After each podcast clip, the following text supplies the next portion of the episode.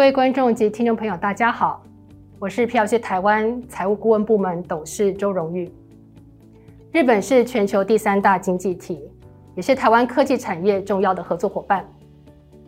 日本市场在台湾的并购从未缺席，包含红海去并购 Sharp，联电收购三重富士通半导体，新唐收购松下半导体。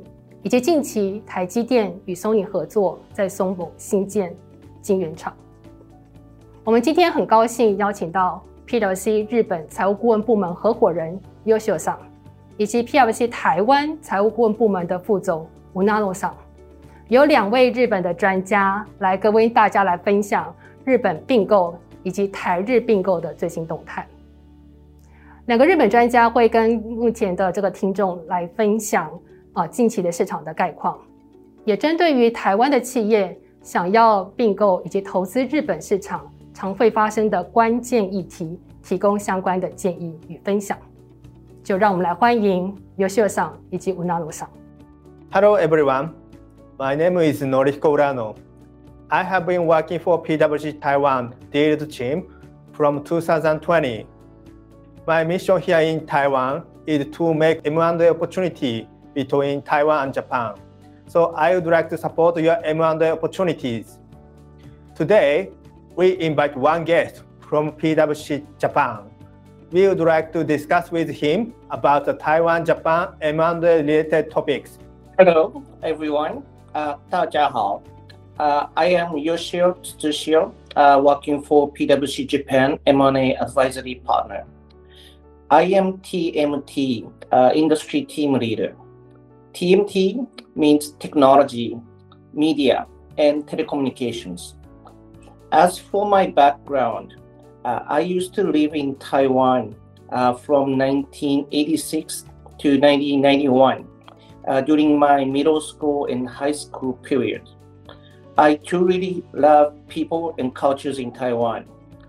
After finishing university, I started working for NEC, uh, which is a Japanese electric company, uh, for eight years. And after that, I've been in the M&A advisory space for almost 15 years, focusing on technology, cross-border M&As. Let's get started with the discussion. Firstly, Taiwan team would like to ask a question to Japan team. Can you explain about the recent M&A trend in Japan? Sure. Uh, please take a look at this chart. Uh, it shows the number of acquisitions by Japanese companies over the past decade. Uh, the orange is the acquisition of the domestic companies, and the yellow is the acquisition of foreign companies. Both domestic and overseas acquisitions are growing by around 10.4% annually. Uh, in Japan, there was a huge earthquake in 2011. And that is when Japanese companies started expanding the business uh, footprint outside Japan using M&As. In 2020, uh, in temporarily decreased by 8.5%, uh, especially in cross-border deals due to COVID-19. But in 2021, uh, Japanese companies' acquisitions recorded the highest uh, during uh, past 10 years. Uh, I think there are the three reasons why M&A is continuously booming in Japan. Uh, firstly, as I mentioned, uh, Japanese companies continuously expand their global footprint uh, through M&As. Secondly, Japanese large companies are replacing their group companies. And also lastly, uh, private equity funds, P makes Japanese M&A market more active. Firstly, Japanese companies continuously expand their global footprints through M&As. Please take a look at this table. These are Japanese companies in-out acquisitions in 2021. In-out means from Japan to outside Japan. During this COVID-19 situation, Japanese companies continuously acquired foreign companies, especially in technology uh, industry. The yellow highlighted deals are categorized as TMT technology industry. Secondly, Japanese large companies are replacing their group businesses. Uh, for example, Hitachi is the one. uh, they acquired new businesses such as uh, cloud software engineering companies or power transmission companies uh, outside Japan. And in addition, they acquired in Taiwan, they acquired Yongda Diandi. Uh, instead of that, they also divested their traditional subsidiaries such as uh, chemical, metal, uh, construction materials businesses at the same time. Lastly, private equity uh, makes Japanese M&A market very active. This graph on the left-hand side uh, is the PE's acquisitions in the world, and the graph on the right-hand side is the PE acquisitions in Japan. Globally, PE acquisition is increasing, and Japanese PEs are also very active. Apparently, uh, private equity uh, eventually will make exits after a certain time after they acquire uh, businesses. So there'll be more M&As or IPOs in the market. Next, I'd like to ask questions uh, to Urano-san about the uh, M&A trends in Taiwan, Japan. Can you explain about what's happening uh, in uh, M&A markets between Taiwan and Japan? The graph on the left-hand side is the number of acquisitions of Taiwanese companies by Japanese companies. It means Japanese company acquires Taiwanese companies. And the graph on the right-hand side is the number of acquisitions of Japanese company by Taiwanese companies. It means Taiwanese companies acquire Japanese companies. As Taiwan and Japan have a good relationship for a long time, the activities between two countries are stable for these 10 years. As for industry, from Japan to Taiwan, number one, technology, number two, energy, and number three, industrial product. Japanese companies in these industries frequently acquire Taiwanese companies. From Taiwan to Japan, technology-related Taiwanese companies frequently acquire Japanese companies. These are notable acquisitions by Japanese companies. From the technology industries, Toshiba and Nidec acquired Taiwanese companies. This is the energy sector. JERA, Marubeni, and Mitsui acquired Taiwanese companies. And this is the industrial product sector. Hitachi acquired Taiwanese companies. These are the notable acquisitions by Taiwanese companies. Honhai, UMC, and Nuvoton acquired Japanese companies. Yoshio-san, what kind of impact TSMC's market entry will give on the market? Japanese government has a strong concern about the Japanese semiconductor industry. Please refer to the chart. This is a METI's presentation material about semiconductor. METI is the Ministry of Economy, Trade and Industry. So in 1990, there are so many Japanese strong players in the semicon industry, but in 2019, many players already withdrew. Japanese companies' presence is very limited now. Given the situation, it is, a, it is assumed the Japanese government would invite or host more Taiwanese semicon fabs and related players other than TSMC's uh, in new fabs in Kyushu. Kyushu is the southern part of Japan. Urano-san, you spent about two years in Taiwan, and what is the difference or similarities about M&A markets between Taiwan and Japan? Firstly, let me talk about the differences. In Japan, when the company owner sells the company, normally they arrange a competitive bid and try to find the best price. On the other hand, Taiwanese owners regard the company as a child, and they don't want to share M&A information with many people. Most transaction is one-to-one negotiation basis. Taiwanese owners are basically open-minded for the discussion. If our proposal is attractive for these companies, so relatively, it is easy to arrange a meeting with them.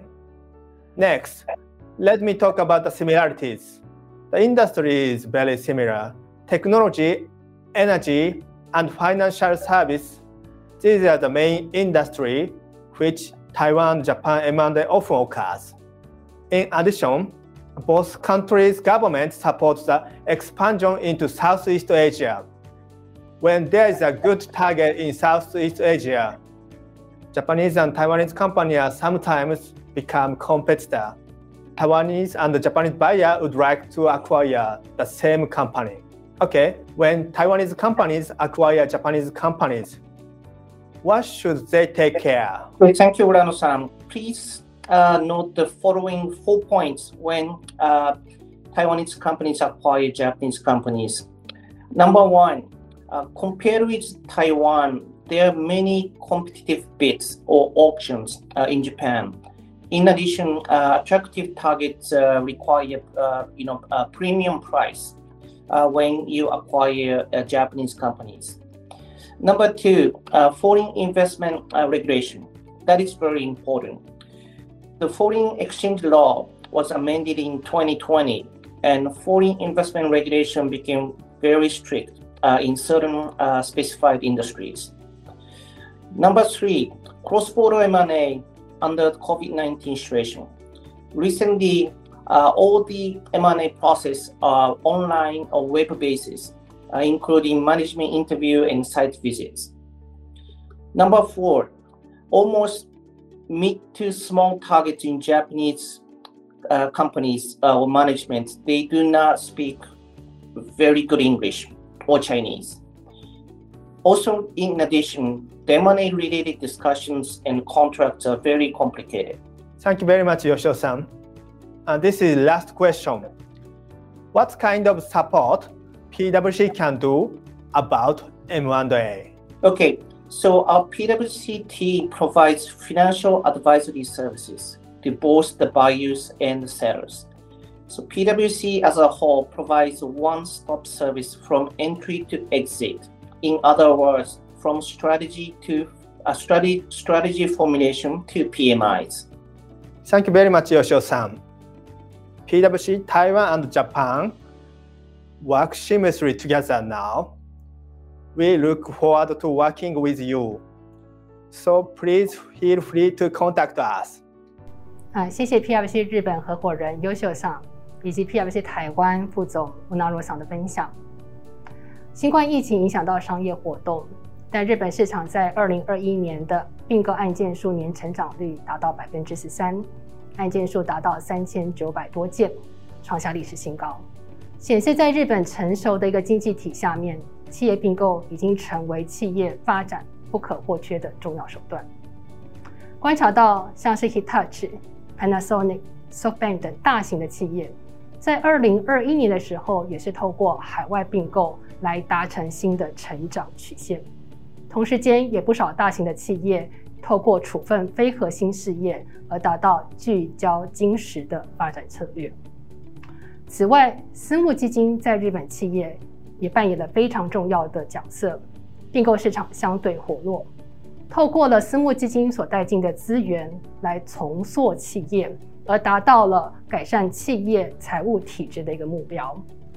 我们再回到台湾以及日本之间的并购以及投资，过去都呈现一个稳定发展的一个态势。今年在台积电宣布跟 Sony 来合资新建晶圆厂之后。将会成为日本半导体发展的一个重要的转类点。未来如何深化彼此之间的合作，如何在品牌、技术、产品、应用面来扩大既有的合作关系，会是双方切入台湾以及日本市场的一个重要的策略重点。对于台湾的企业想要并购日本或投资日本公司，两个日本的专家也提到。现在的日本的并购市场非常的竞争哦，在价格上需要更积极，买家需要提供更有竞争的一个出价。此外，台湾跟日本在语言跟文化上面的差异，仍然有努力的一个地方。这也就是 PLC 日本跟 PLC 台湾可以共同协助来解决并购过程所遭遇的大小问题。透过我们的实战的经验，来协助各位在投资并购过程当中，财务、税务、法律、人力资源面等关键的风险，提供了一个整合性的一个服务方案。而讲者吴纳诺桑已经加入 PFC 台湾财务顾问服务团队，可以在第一线来服务想要发展日本事业的台湾企业家。今天再次感谢 PFC 日本合伙人优秀赏以及 PFC 台湾副总吴纳诺桑的分享。希望今天所探讨的日本并购以及台日并购的主题，对各位听众与观众有所帮助。谢谢大家的聆听。